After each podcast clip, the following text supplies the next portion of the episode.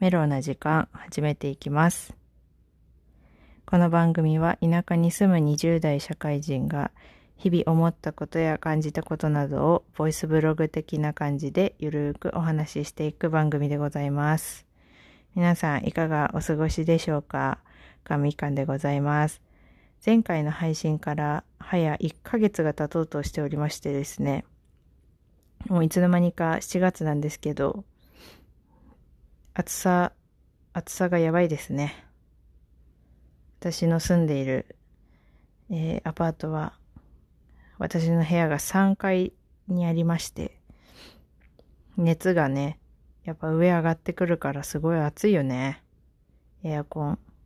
必須でございます。でも、寝るベッドがエアコン直、直撃する位置にありまして、どうにかして、あ直撃しないようにね、何か、あの、目の前にちょっと洗濯物置いたりとかして、直接風が来ないように工夫しております。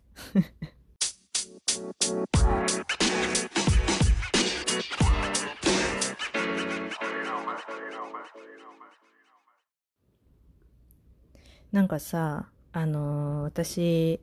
親から小さい時に言われていた言葉で、距離感大切にしなよってすごい言われてて。で、それ小学校ぐらいからめっちゃ言われてたんですけど、まあ当時の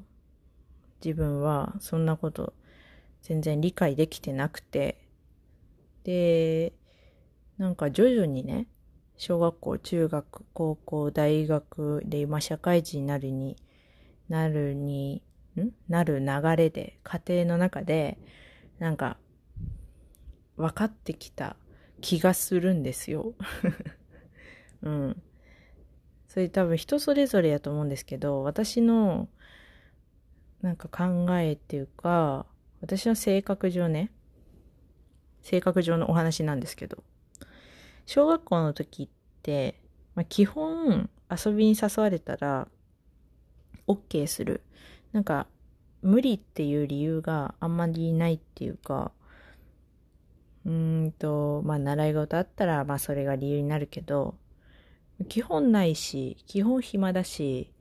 まあどんな誘いにも基本乗ってたんです。私。まあ多分みんなもそうやったと思うんですけど、小学生の時ってそうやったと思うんやけど、で、なんかそれを、あの、まあ、毎日同じ、同じ子から誘われて、明日は明後日はしあさっては来週はとかすごい聞いてくる子がいて、小学校の時に。で、もう私も断る理由ないから、うん、いいよ、いいよ、全部いいよ、みたいな感じで返してたんですけど、なんか、ある日、それをお母さんに、なんか、うーん、大丈夫？みたいな。たまには断りなよって言われたことがあって。で、まあ、案の定、やっぱその子の、との距離感っていうのが、なんかやっぱ毎日遊んでるし、毎日遊びすぎて、やっぱちょっと喧嘩も増えてきて。で、なんかね、ああ、お母さんはこれを予言していたのかみたいな。そう。なんかやっぱり、小学校の頃はさ、その人付き合いみたいなものってちゃんと、まあ、経験がないから、だんだんね、礼儀、礼儀じゃないけど、まあ、いつも一緒にいすぎて近くなりすぎて、なんか言葉遣いもなんか私に対して悪くなってくるし、なんか嫌な気持ちになることの方が多くなってきたんですよ。その子と一緒にいることで。で、まあ、結局結構断るようになったんですけど、まあそこで次に中学に入りまして、で中学に入ってからは、私の住んでいる家が、えっと、中学からすごい遠いところにあったので、誘われたりした時に、まあ雨や、雨だ、雨やから、ちょっと今日は行けないわとか、まあ断ることも多くて、で、まあ、そういう距離を理由に断ることができたりしたんですよ。うん。みんなはさ、中学の近くに住んでたりするから、自分だけちょっと離れてるし、同じ離れたところに住む子たち同士では、まあ、遊ぶんだけど、そのね、中学の近くの子とかあとは、やっぱりそういう理由で断ったりしてて。で、でも中学2年生の頃に、その、学校からすぐそこにあるアパートに一時期1年ほど引っ越して住んでた時期があったんですよ。で、その時にもうなんか距離を理由に断れない、プラス、なんか結構やんちゃな子たちと仲良くしていたので、私は全然そんな感じじゃないんですけど、そのやんちゃな子たちが何にもその電話で誘いとかではなく、直接家に遊びに来るみたいな、その そういうことが増えてきて、家が近すぎるがゆえに、なんかね、直接遊びに来て、そこまで来たら断れないから、当時の私も家にあげるみたいな、そういうのがね、すごいあったんですよ。で、自分の中ではなんかそれがすごく苦しいなと思ってきてる部分があって、なんか自分の時間も欲しいなとか、やっぱりちょっと気使う友達とかだと、やっぱ自分が疲れるから、なんか嫌だな疲れるなとかそういう感情がちょっと出てきてたんですよね。やっぱそこで、あ、距離感だなっって 思うわけですよ。で、やっぱりまだ中学生だから、なんか、その、親しき中にも礼儀ありみたいな、そういう言葉あると思うんやけど、なんかその言葉が、言葉じゃないっていうか、なんつうんやろうな。なんか、甘味感ちゃんだったら、遊びに行ったらいつでも家あげてくれるし、みたいな風に思われている気がして、なんか舐められてるのかな、みたいな感じることが多くあったんですよね。うん。で、そういう小中を経て、高校になってからは、なんか、あの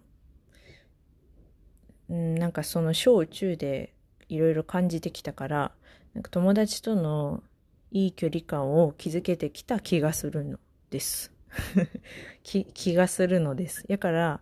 そういう、あの、うーん、まあ女の子も高校生ぐらいからだんだん大人になってくるから、なんかね、その気の合う友達と高校ではすごく出会えた気がして、無理やりしつこく誘ってこないとか、私が、まあ、今日はちょっと、あの、無理だわって断ったとしても、なんかしつこく言ってこなか、言ってくる子がいなかったり、なんかそういうところも理解して、なおかつ仲良くしてくれる、そういう友達が高校でぐんと増えて、で、大学行って、えっと、大学では、すごく自由になるからさ、大学生って。お酒も飲めるようになるし、まあ年齢も年齢だし、バイトもするし、割と遅い時間まで遊んだりとか、結構増えてくると思うんですけど、なんかその、なんて言うんだろう、わって、世界が広がっちゃいすぎて、私の中では、あんまり、なんて言うんだ、なんて言うんだろう、いろんな人がいすぎて、その距離感をちょっと置き、置くようになったんですよ。いろんな人と。いや、仲いい子もたくさんいた、いたんですけど、仲いい子の話ではなく、それ以外の人に対して、やっぱちょ、ちょっと距離を置きがちっていうか、なんか飲み会とかもあんまり、あの、なんか最初の方はね、率先して行かなかったり、うーん、なんかそういう感じだったんですよね。早く家に帰りたいとか、そういうタイプだったんで、なんかそれはそれで距離感作りすぎたんかなって思ったりするし、あの、最後ら辺はそんなことなかったけど、最初の方は結構そういう感じでした。うん。だから、なんか、まあ前もポッドキャストで話したと思うんですけど、まあ、飲み会にあんまりその自分が楽しいなって思える飲み会にしか行かなかったんですよ。自分が気を許せる友達がいる、いる飲み会にしか参加しなくなっていって、まあ徐々に楽しい飲み会が増えてきたから、最後らへんは、まあ、あの、行くことは多かったんですけど、だから、付き合い悪いなって思われて、思ってた子たちもきっといると思うし、まあ、そういう人もおったかなっていう感じ。うん。だから学生の時でいろいろとなんかその度に、あ、お母さんの言葉ってこういう感じだったんかな。こういうことを意味しとったんかな。みたいな思いながら思う、うんと瞬間がすごいありまして。まあ、未だに、その、人間関係の築き方がすごいやっぱり難しいなって社会人になっても思うんですけど、社会人になって思うことは、あの、前もやっぱりポッドキャストで話したけど、あの、なんて言うんだ、付き合いでやっぱり誘いには行くとか、なんだろう。なんだ？付き合いで行くっていうの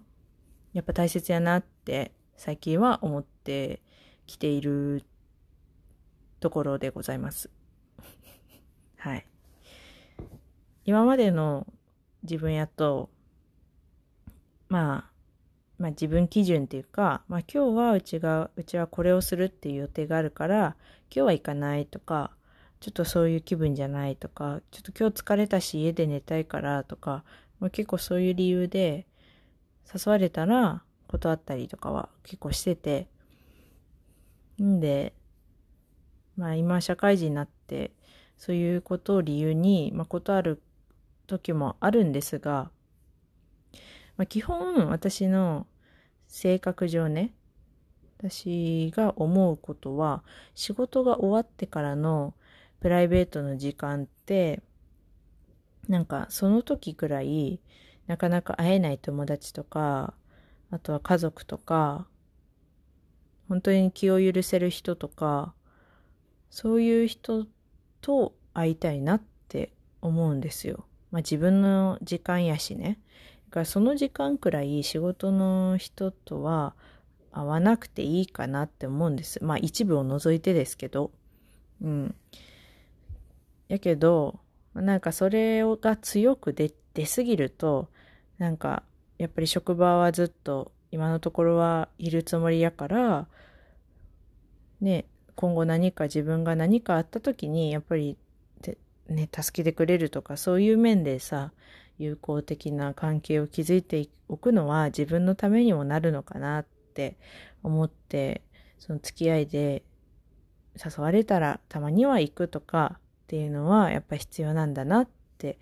思いまして。距離感ね。永遠の課題ですね、これ。めっちゃ難しいわ、やっぱり。って思ったんですよね。だんだんもう小中高大学生、えー、社会人でなんかその人との距離感っていうタイトルに議題に対して思うことがそれぞれ違うわけで今はそういうふうに思っております。うん。まあ大人になっても難しいね。いろんな人がやっぱりいるじゃないですか。私みたいなこういう価値観の人もおると思うんですけど、でもそれが全く理解できない人からしたら、なんでそんな誘いに、なんでそんなに、なんていうの、乗ってこないの？みたいな、ね、人だってきっとおると思うんですよ。そういう人からしたらうちのこういう考え方って多分全然わからないと思うから、ね、難しいよねって。まあ、そこまで悩んでないんですけど、そのお母さんの言葉っていうのがすごく今、今っていうかずっとね、うちの中ではすごくどっかに残っとって、その片隅にあるその言葉をなんか引き出しながらいろんな小中高大学生社会人を過ごしてきたなっていうそういうお話でございますはい はいなんかこんな話ですいません最後まで聞いていただいてありがとうございます。えー、インスタグラム、あと、お便りフォームなどもございますので、よかったら URL から見てみてください。ということで、今回はこれで終わりです。じゃあね